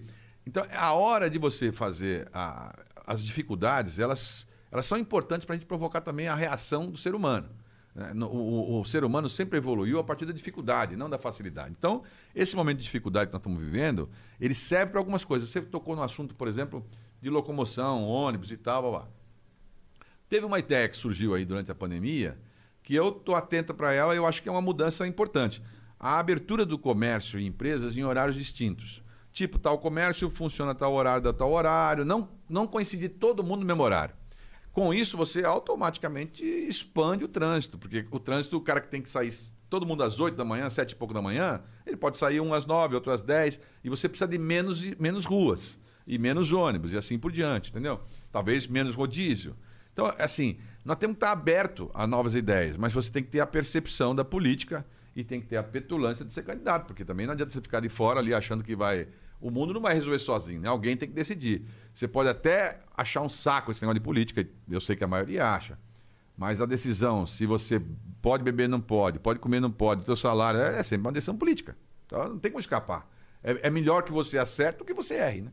Sim. E, que- e- e esse lance de. Isso pra mim é uma das, dos- da- das paradas mais importantes que tem nessa sucessão de, de quem tá no poder, seja da prefeitura ou do governo e tal, que é uma cultura que a gente que, que, que vem se perpetuando de ah, não se preocupar muito com, com o longo prazo. Imagina, eu, eu, tô falando, ah, vamos lá, mais especificamente de um, por exemplo, eu tenho um projeto. Aí esse projeto é de tirar os moleques aí da rua de 18 Sim. anos. Ele mesmo falou que o Eu sei. Descontinuou, né? Então, É, parou. Posso- posso Ele achou que era. É, desculpa. Então, esse lance de descontinuar projetos que estão dando certo, isso daí é algo que tinha que, na minha opinião, isso era um- é uma. É uma é- eu não sei, é, é mesquinho, porque É eu- mesquinho. Eu, eu olho assim e, pô, caraca, o cara tirou, parou com aquela parada ali, só porque não, Não foi deixar a ele. marca do outro, é. É, só pra não deixar a marca do outro. É muito comum. É claro que é errado. Existem regras que a gente fez no Brasil que é para evitar um pouco isso. Se- Chama-se plano diretor, essas regras de LDO, que é Lei de Diretriz Orçamentária, exatamente para isso, para um, pra um programa não ser interrompido no meio do caminho. Mas tem alguns que, quando o cara tem má vontade, ele dá um jeito, ele fala, não tem dinheiro, né? e corta isso, corta aquilo. Agora, por exemplo, na história da pandemia, muita coisa foi feita em regime de exceção, fora da regra normal. Porque todo mundo meio que aceitou o fato de que era uma pandemia e tinha que ter regras, digamos, anormais, né? Mas você tem razão. E se a gente assim, fala de educação, porque pra mim tudo, assim, se não tiver educação legal, não adianta. Acho que a gente não vai evoluir como sociedade. É verdade. Mas educação é, é, é algo de longo prazo, de décadas. Né? A, gente, a gente vai começar hoje e só vai colher os frutos daqui a dois, três governos. É. Como é que a gente resolve esse problema? Isso daí é é algo complicadíssimo. Os caras no Marrocos falam que educação é que nem plantar tâmara, né? Você planta para os seus netos É, colherem. é. né? Assim, é claro que é uma coisa mais difícil, mas tem mudanças. Por exemplo, eu te falei que eu fui prefeito, né? Aham. Aí eu tinha lá na cabeça que era muito importante ter creche para todo mundo. Eu achava. Minha mulher é professora, ela a vida inteira falou: ó, tem que ter creche, tem que ter creche, tem que ter creche. Aí tinha seis creches só na cidade, precisava de 80. Aí, Em quatro anos eu fiz 80, pô, tudo bem. Tive que tirar de outro lugar, fiz menos obra. Mas as crianças ficaram todas em creche. Aqui em São Paulo nós temos 18 mil crianças sem creche. Ah, mas são só 18 mil. Sim, mas cada uma das 18 mil tem lá uma vida esperando para ela lá na frente e ela sem a creche, ela está sendo cerceada de um direito, porque ela é claro que ela vai chegar atrasada na frente, ela vai ter mais dificuldade para entrar, enfim. Se ela tiver desde o comecinho uma educação correta, fica melhor. Na educação infantil, que é uma extensão aí da, da primeira idade e tal. Aí a, a educação de São Paulo, via de regra, ela é boa aqui na capital. Ela é boa. A educação infantil, normalmente, nas cidades, ela é muito melhor que a, que a educação mais para frente. Aí no Fundamental 1, ainda continua boa, na maioria das vezes. Às vezes a escola não é moderna, como eu te falei, não tem luz digital, não tem um ar-condicionado, a molecada não tem iPad, não tem Wi-Fi, mas ela- é, você consegue controlar mais os garotos, profissional, enfim, professor.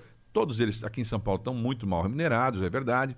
Mas o problema começa no Fundamental 2 em diante. Do Fundamental 2 em diante, molecada já não tem mais a perspectiva onde ele vai. Porque ele fala, pô, vou fazer o Fundamental 2, vou fazer o ensino médio. Primeiro, meu pai não tem dinheiro para pagar a faculdade. Então, essa chance eu não tenho. Depois, eu não vou passar nem na USP, nem na Unicamp, nem na Unesp. Então, também não vou fazer faculdade. Então, o cara vai meio desanimado pro negócio, entendeu? A gente, quando estava no governo, você vê, em oito meses, a gente tinha lá uma universidade, Universidade Virtual de São Paulo, pouca gente conhecia, chama Univesp. Ela tinha 3 mil alunos eh, à distância, no EAD. Professor da USP, Unicamp e Unesp. Engenharia, dois tipos de engenharia, matemática, pedagogia, enfim, vários cursos. Eh, a gente saiu de 3 mil para 50 mil em oito meses. Com, com mais um ano, eu fazia faculdade para todo mundo do ensino médio do estado de São Paulo. O cara fez escola pública em São Paulo, tem lá um voucher para fazer a faculdade dele. Ah, mas é a distância. Sim, aqui é possível. Porque a gente não consegue fazer uma USP em cada lugar, uma Unicamp em cada lugar, uma Unesp em cada lugar. Mas se o cara tiver a chance, pelo menos, de fazer de graça, ele já, pô, então eu tenho, a minha tá garantida. Entendeu? Eu tenho essa chance. Já um, tem uma um ensino uma técnico. Você pega as nossas ETECs e FATECs, são super legais, tem muitas ETECs boas. Então faz, moleque, como é que a gente quer fazer aqui em São Paulo? Todo mundo do ensino médio em São Paulo, anota aí, depois você me cobra. Todo mundo do ensino médio em São Paulo, e não são alunos aí de pública municipal, são da rede estadual. Só tem 4 mil da rede municipal. Mas todo aluno do ensino médio em São Paulo vai poder decidir. Se ele quiser fazer um curso técnico, a prefeitura dá para ele o curso técnico no padrão das ETECs ou do, do SES, do SENAI. Ou, se ele quiser fazer a faculdade, ele espera completar o ensino médio e ele tem um voucher para ele escolher a faculdade que ele quiser naquele pool que a gente tem do, do, do ensino à distância. E aí, depois de- da primeira formatura dele, que ele tiver o curso dele, enfim, como engenharia, por exemplo, os professores eram da USP. Pô, o cara fazer uma engenharia, Univesp barra USP, é, o cara, claro que ele tem mais chances, claro que ele tem mais oportunidade. Então, é, se ele tiver boa vontade e esforço, ele vai conseguir. Só que a vantagem é que todo mundo do ensino médio vai saber que tem uma vaga garantida. Isso faz uma baita diferença. Por exemplo, é um, é um assunto simples. Sabe quanto custa um curso à distância? Custa muito barato, muito barato. É, em relação assim aos cursos presenciais, é um negócio assim escandaloso, porque você grava uma vez só. Você já gravou os professores, né? Claro, ele estava comentando aqui no começo que as aulas não são tão atraentes, porque os professores às vezes são mais antigos, não têm aquela capacidade de fazer atraente. Mas aí eu pego um cara como você, ele, enfim, os caras que entendem, fala, transforma isso aqui, a aula do cara, em sendo atraente. E o cara faz. A gente tem, é, portanto, condições, né, com você conhecendo como é que faz. É, você fala, hoje, se- você falar assim, Márcio, você está falando que todo aluno do ensino médio vai ter uma vaga de faculdade gratuita? Estou falando. É isso. É simples assim. Porque quem é que é contra isso? Os caras das universidades particulares. A mafiazinha. Claro, porque as, as, as universidades particulares, elas vendem. É 150, 130 e tal, mas o cara vende. Então o cara não quer que eu dê de graça uma coisa que ele está vendendo. Até porque o meu vai ter uma qualidade superior à dele. Porque os meus são os professores são. Agora, os professores da gente já estão pagos. Entendeu? O cara da USP já está pago. Quer dizer, eu, eu dou para ele um plus para ele fazer a aula para gente. Mas ele já está pago. Você vai ter, teria que pagar toda a produção. Produção. desse- A gente já faz isso. Tem uma edição que custa, não é tão barato assim, Não, mas, a gente já em faz. comparação com uma A- a- faculdade. A, não- nem Univesp, chega a. Univesp, eu fiz essas duas engenharias, matemática, pedagogia, a gente gravou na, na TV Cultura. Montava na estrutura da TV Cultura, pagava para eles, eles faziam. É, se você abrir na televisão aqui no canal, nem sei qual é o canal que está hoje aí, mas tem a Univesp lá. Então, assim, é, você sair de 3 mil para 50 mil, pô, é um avanço. Para você ter uma ideia, as universidades de São Paulo, a Unicamp e a Unesp, elas não têm 50 mil alunos. Só a USP tem, acho que 80 mil, 90 mil. Então, assim, é, em oito meses. Então, por que, que não? Se você deixar, me deixar um ano, dois anos, eu faço a universidade para todo mundo. Ah, mas o cara quer fazer medicina. Não, medicina não dá para fazer à distância. O cara tem que, tem que É. ser presencial, entendeu? Mas ele pode fazer, por biologia. E depois ele se forma, arruma um emprego melhor e vai fazer medicina, pô. Agora, a primeira chance nós temos que dar pro cara, entendeu? Se É, e, o- não der. e nada impede do o EAD ter aulas presenciais Não, específicas ao também. contrário, a gente usava, a gente contratava laboratórios, porque para cada EAD bem feito, você tem que ter um tutor. E não é colocar todo mundo na aula gravada. Não é só ver aula É, Você gravada. tem que ter um tutor que fique monitorando a quantidade de pessoas para ter dúvida online e tal. Então tem um custo, é claro. Mas não dá para comparar com o curso presencial. Tem curso de medicina nosso. Só de Estado. estrutura, né, cara? Só É. de o fato de lugar para dar aula. Tem curso nosso de medicina que custa 500 mil reais por aluno por mês na rede pública. Caralho. 500 mil reais por mês. Claro, porque, ah, veja bem, nós estamos aqui na, numa das maiores universidades do mundo, que é a USP. São Paulo tem a maior rede universitária pública gratuita do mundo. Não existe nenhum país do mundo que tenha o tamanho de São Paulo. Nem a China, nem a Rússia, nem lugar nenhum. O lugar que tem mais universidade público gratuito no mundo é São Paulo. Isso é um mérito nosso, é um mérito do Estado de São Paulo. Pouca gente sabe, mas quando você compra essa garrafa aqui do Philip Mid, né? Aê, boa. Aí, ó, hidromel aqui, que um negócio gostoso aqui, que vocês estão aqui com a publicidade deles. Isso aqui você paga, digamos, 30 reais a garrafa, 18% é ICMS. No caso de bebida alcoólica, acho que até mais. Então, mas vamos, digamos que fosse 18%. Dos 18%, é, 5% é USP, 2,5% é Unicamp, 2,5% é Unesp, 1% é FAPESP, que é a Fundação de Amparo à Pesquisa, e 3% é Paula Souza. Então, 14% de tudo que você comprar em São Paulo, café, água, tá, tudo, tem 18, tem- é, 14% de pesquisa, investimento em pesquisa, estudo. E você sente que esse dinheiro está sendo bem investido, está sendo bem aproveitado? Não, em muita coisa poderia ser melhor. Mas tem bastante coisa. Quando a gente vê aqui na televisão. Não, Só é, de ouvir isso já fico bem feliz, É. porque na verdade eu não Olha lá, sabia. Não sabia. É, é. Quando você vê assim, por exemplo, olha, é, como é que é? É, agro é pop, água é tudo. Água é... Da onde vem esse agro é tudo? Vem do- das pesquisas. Aqui em São Paulo, a gente é o maior produtor de álcool do mundo, de cana do mundo, de açúcar do mundo. Cada 10 copos de, de- de suco de laranja que você olhar em qualquer lugar do mundo, seis copos saíram de São Paulo. Que da hora. É, não é uma brincadeirinha, é um negócio Agora a gente forte. tem que agregar valor a essa É indústria, isso, né? é, isso. Ou seja, não dá para continuar exportando soja e trazendo para cá a ração. né? É Viver de claro. commodity não é um- Mandar o aço e trazer os computadores. É. Não é vantagem. Nós temos que inventar daí para frente. Hoje nós estamos vendendo 60%, 70%, não sei, do nosso gado de pé.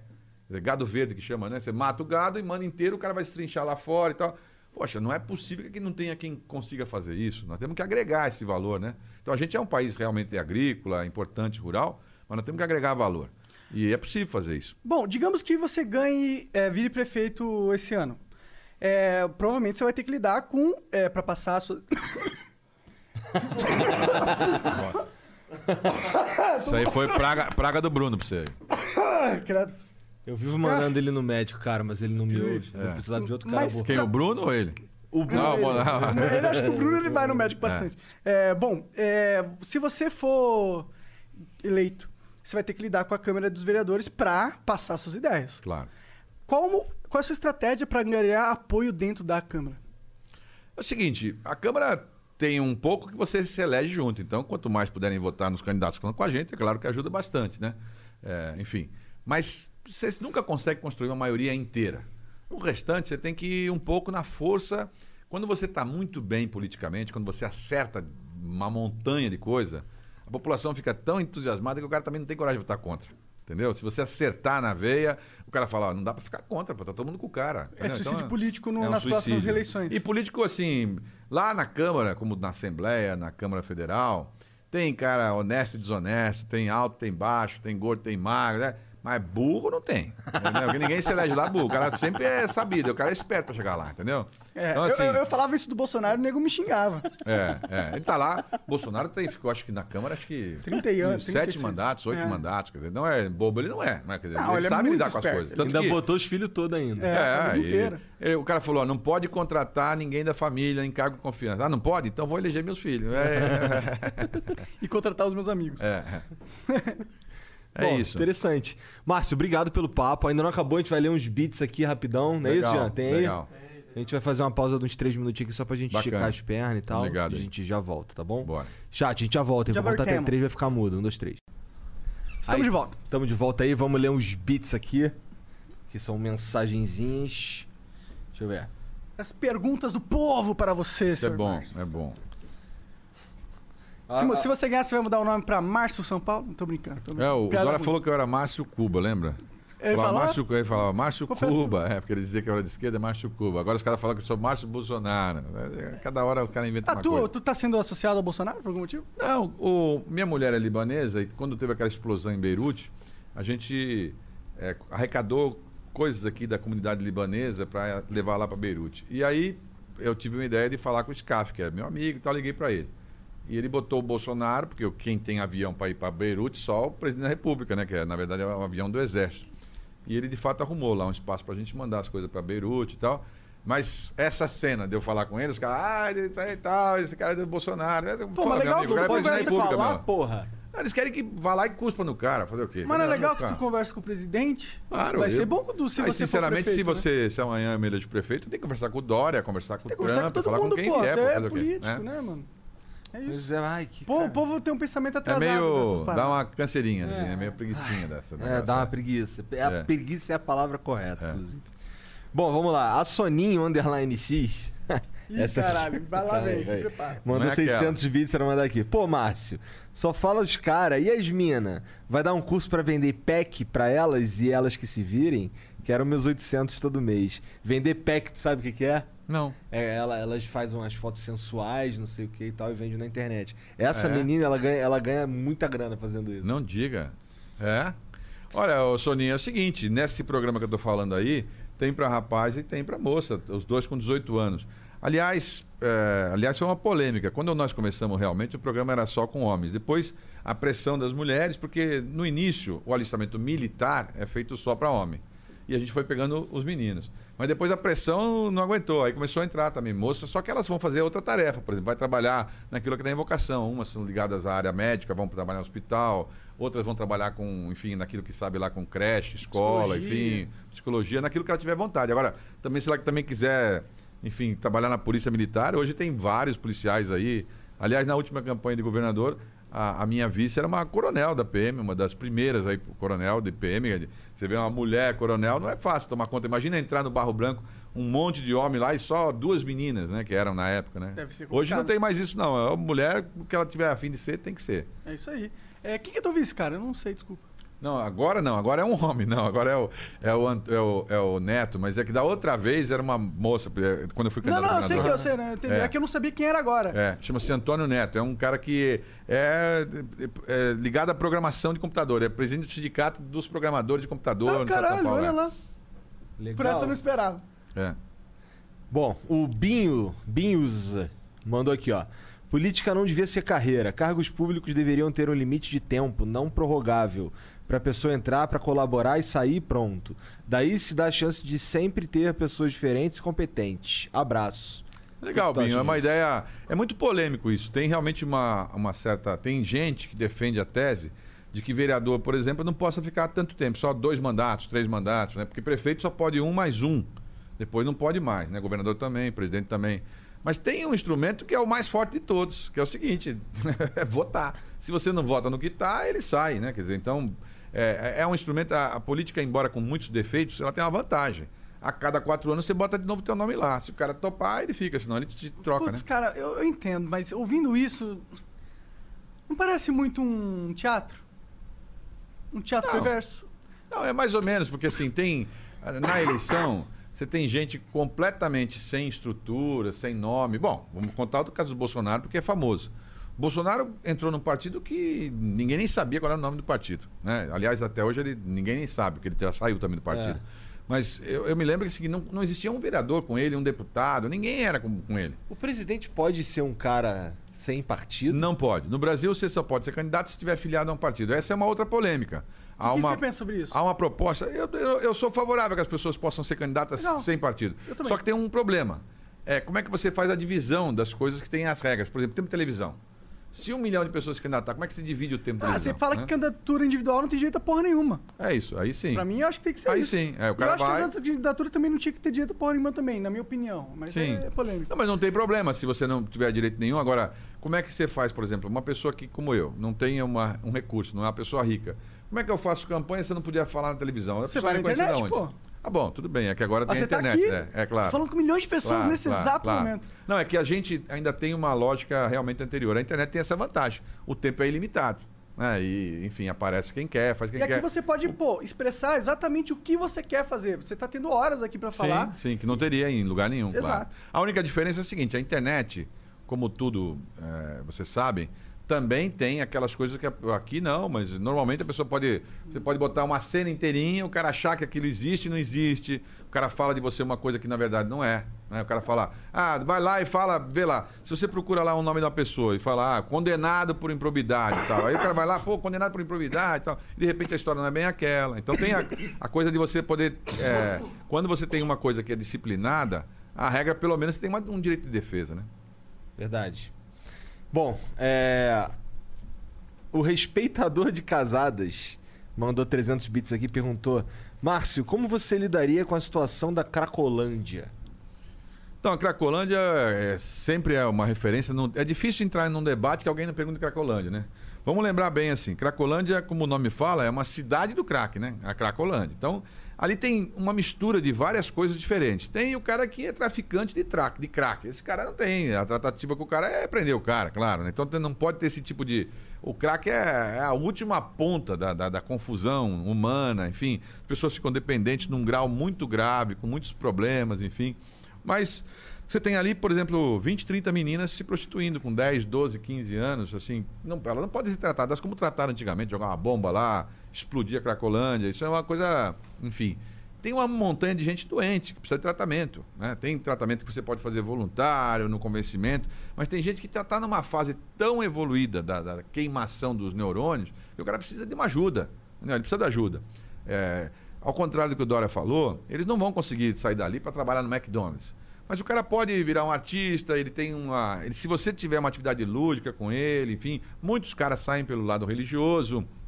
Agora, é, não é o problema do tamanho tão grave quanto falam em São Paulo. Aquilo é um pacto que existe hoje entre um pouco da própria sociedade, essa hipocrisia da gente de Finge que não existe. finge que não existe. O cara que vai lá. Você sabe que a Cracolândia é como se fosse a feirinha do Brás, que vende coisas do Brás, ou então a 25 de março, que vende, enfim, coisas importadas.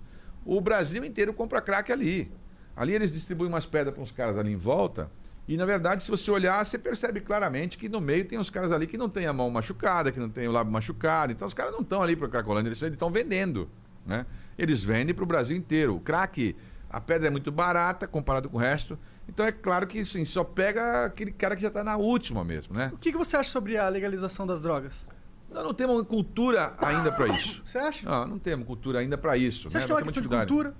Acho que é. Uma Não é cultura. uma questão de tirar dinheiro do traficante? Também é, mas assim, nós temos que ter cultura para isso. Porque assim, se a gente fizer uma, uma, uma liberalização geral, no padrão que nós temos no país hoje, quer dizer, com, a- com o tipo de cultura que a gente criou no país, nós temos que evoluir. O que, e... que você acha que aconteceria? Por exemplo, liberamos a maconha. Sim. Maconha pode ser vendida na farmácia ou em qualquer lugar aí, como é no- na Califórnia. Sim. O que, que você acha que aconteceria com a sociedade brasileira? Provavelmente nenhuma grande mudança, né? Porque a, a diferença é que você teria uma, uma droga a menos, talvez uma coisa a menos, para poder ficar investigando e perseguindo. Mas tem uma, uma agravante. A maconha nunca vem sozinha. A maconha é o primeiro passo. Mas o cara que vende maconha, ele embute junto, pode vender coca. Aí se ele vende coca, Não ele faz tráfico. Aí se ele faz tráfico, ele pode vender armas. Né? Tem assim. Quer dizer, não, não é que é necessário. Claro que não é É necessariamente. claro que você legalizar a maconha, você não vai acabar com o tráfico. Eu acho que qualquer um que argumenta isso tá só querendo fumar muito um baseado, né? Sim. Mas você é um passo, né? É um passo para um caminho correto. Por exemplo, Califórnia É, legalizou bem, lá, o resultado a- foi eles aqui- terem muito aqui dinheiro no de Brasil, imposto. Qual é a não legalização que tem?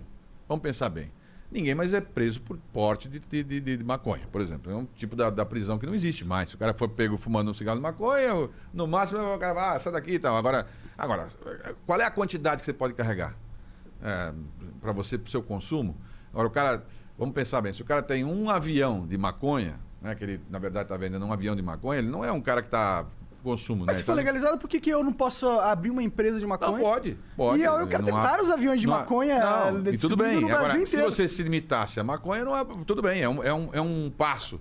Mas é, estou dizendo, normalmente, quem mexe com uma coisa, mexe com a outra. Por Mas é exemplo, porque aqui no é Brasil, legal, assim, né? É olha, legal, é claro o, tem- o cigarro, o cigarro, Tá na o cigarro tá mais vendido hoje no Brasil é um cigarro aquele um cigarro que, que vende aqui. Ele vende 60% dos cigarros do Brasil é vendendo esse, esse Eight aí. Que é ele, é, ele é um contrabando. contrabando do Paraguai. Então ele não paga imposto, ele não vai nada, ele empurra os caras e você não sabe nem que tá fumando direito. Bom, né? eu Então- sei porque que ele vende pra caralho. Porque o imposto no cigarro é insano. Claro, é 70 e poucos por cento.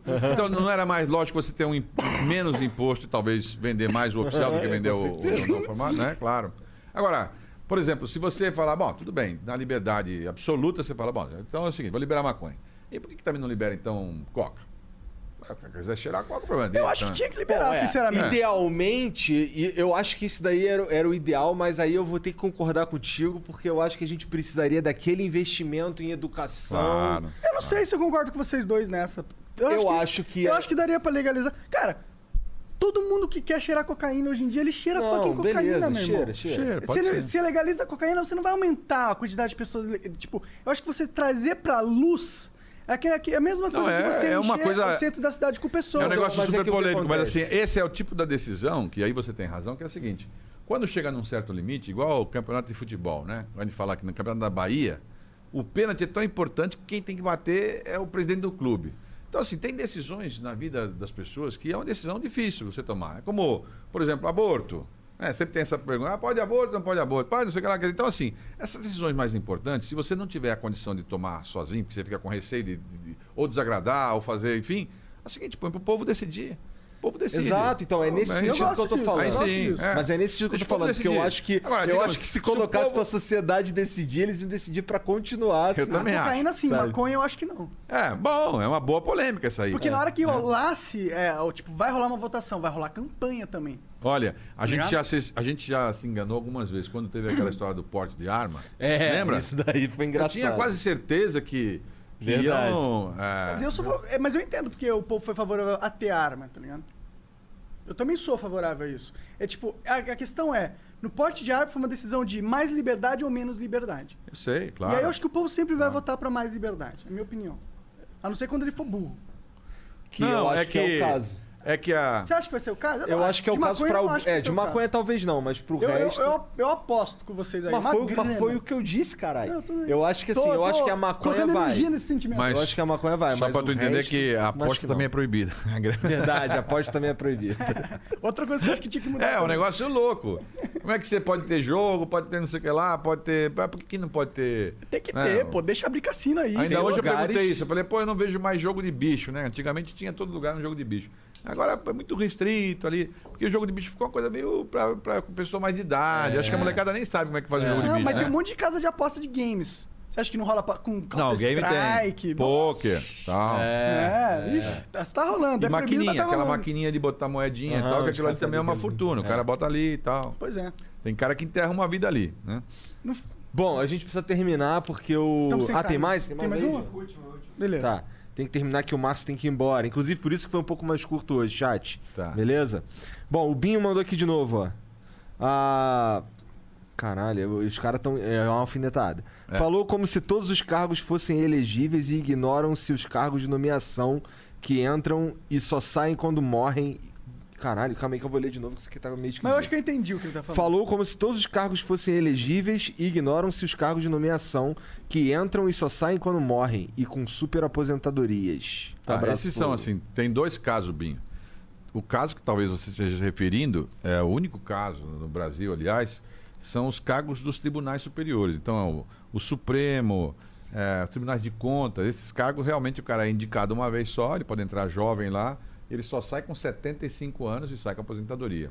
É, mas são casos, são poucos casos. Agora, o que ele deve estar falando são outros cargos. Quando o cara faz um concurso público, aí ele faz um concurso público e ele trabalha durante 35 anos, se aposenta e recebe a aposentadoria dele ao final. Mas essa é a regra. A regra no Brasil é concurso público, não é? Quer dizer, então, se você vai ser um juiz, se vai ser um promotor, vai ser um delegado, vai ser um policial, não sei o que lá e tal, você faz um concurso público. Não é proibido para ninguém fazer concurso público. A injustiça tá é que o concurso afunila, não passa todo mundo. Então, todo mundo gostaria de ter um cargo público. E aí não cabe todo mundo. Aí faz o concurso. Aí vem a injustiça. Se o meu filho teve condição de poder estudar na pandemia, tal, ótimo e tal, e o filho do Binho não teve condição, é injusto eu botar um concurso com a mesma pergunta. Porque é uma sacanagem. O cara tá. O meu filho teve as aulas e o dele não teve. Aí bota um concurso, o meu passa e o dele não passa. É por isso que você vai em algumas universidades públicas, você vê uma montanha de cara que teve dinheiro, né? Que foi rico. Montanha, lá. a maioria. Montanha, É, né? toda a lógica do concurso público, na minha opinião, é falha. Assim, não, não tra- não- você não seleciona as melhores pessoas para o trabalho. Você seleciona, você seleciona apenas as melhores pessoas que fazem provas. Isso. E isso não, não vai te dar um, um alguém qualificado necessariamente para fazer uma função no governo. Eu acho Jean, que é mata isso. aí, mata aí, mata aí. Bom, a última aqui é o Umix, mandou 300 bits. A democracia, a democracia, entre aspas, no Brasil é uma piada. O pobre nunca irá decidir o futuro do país. Não precisa ser inteligente para saber que quem manda no Brasil não senta na cadeira presidencial. Nosso país pertence aos banqueiros. Bom, os banqueiros são muito fortes mesmo. Assim, o Brasil é um dos países mais ligados ao mundo financeiro. né? Nós temos poucos bancos, três ou quatro bancos assim grandes, né? De, eh, eles são poderosíssimos, têm influência em todo lugar. Eh, embora o sistema brasileiro bancário até que é um, é um sistema respeitado, mas isso não é um bom caminho. O caminho bom eh, de todo regime capitalista é ter bastante da, daquele mesmo serviço, que assim você opta pelo que você quiser. Quanto menos tiver, você vai ter menos opção, vai ficar mão- mais na mão dos caras. Né? Então, tudo que a gente puder compartimentar, e só tem uma defesa contra esses grupos mais fortes, que é o Estado. O Estado, por exemplo, agora a pandemia, crise danada e tal, desespero. Vem cá, se você ligar para o Einstein ou para o Cílio, ele vai buscar uma pessoa na rua aí? Não vai. Cara, eu, eu discordo com você nesse sentido. Desculpa discordar, mas é Imagina, que claro. eu não acho que o Estado é a única defesa. Eu acho que ele, o Estado é a maior arma desses caras contra a população. Tipo, existe muita coisa que a população, se se unisse, poderia fazer contra essas empresas que poderiam acabar com elas. O próprio bo- boicote, tá ligado?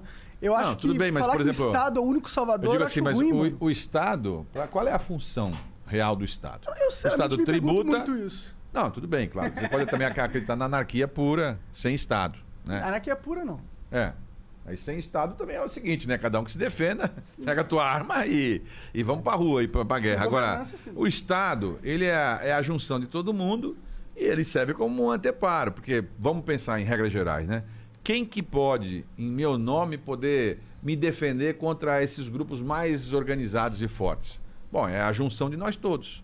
Um pouco do que você falou. Quer dizer, só que você fala no sistema, é claro que você, pela, pelo teu hábito e pelo que você faz, é por aqui e tal. Mas isso tem um limite de atuação. Né? É, tipo, E o limite é o Estado.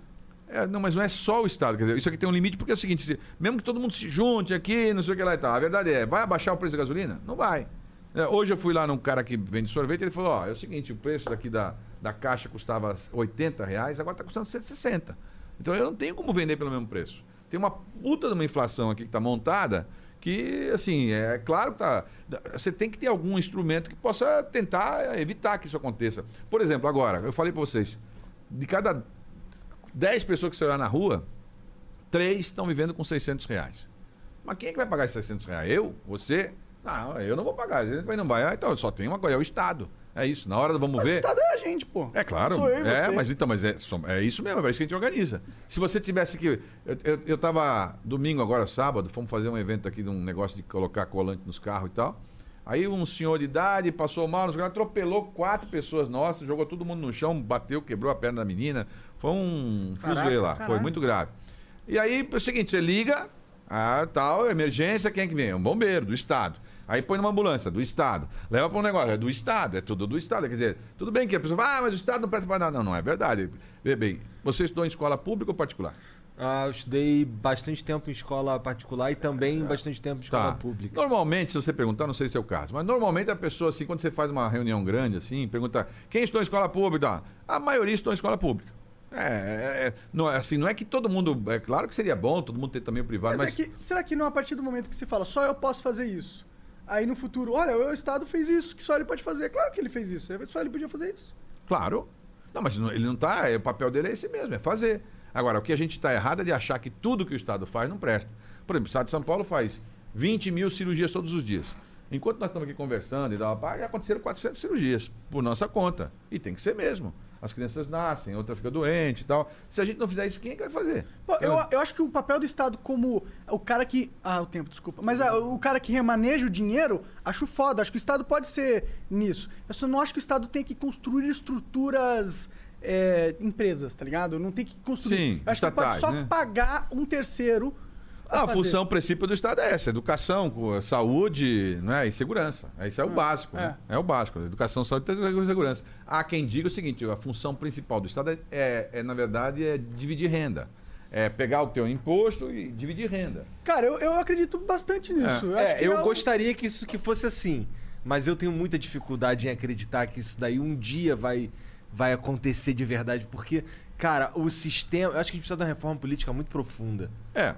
Muito profundo. Uma reforma seria bom porque é o seguinte: se você não tiver confiança em quem te lidera, como é que você vai para frente? é? Exatamente, Então nós precisamos ter exatamente. confiança em quem nos lidera. Mas é que vocês talvez não tenham vivido. Eu também, aliás, não é comum a gente viver. Mas eu assisti um caso concreto, quando eu fui prefeito, de uma cidade desanimada, as pessoas têm confiança que, ao final, as pessoas estavam numa vibração, é o seguinte, vamos para frente, todo mundo junto, né, né, né.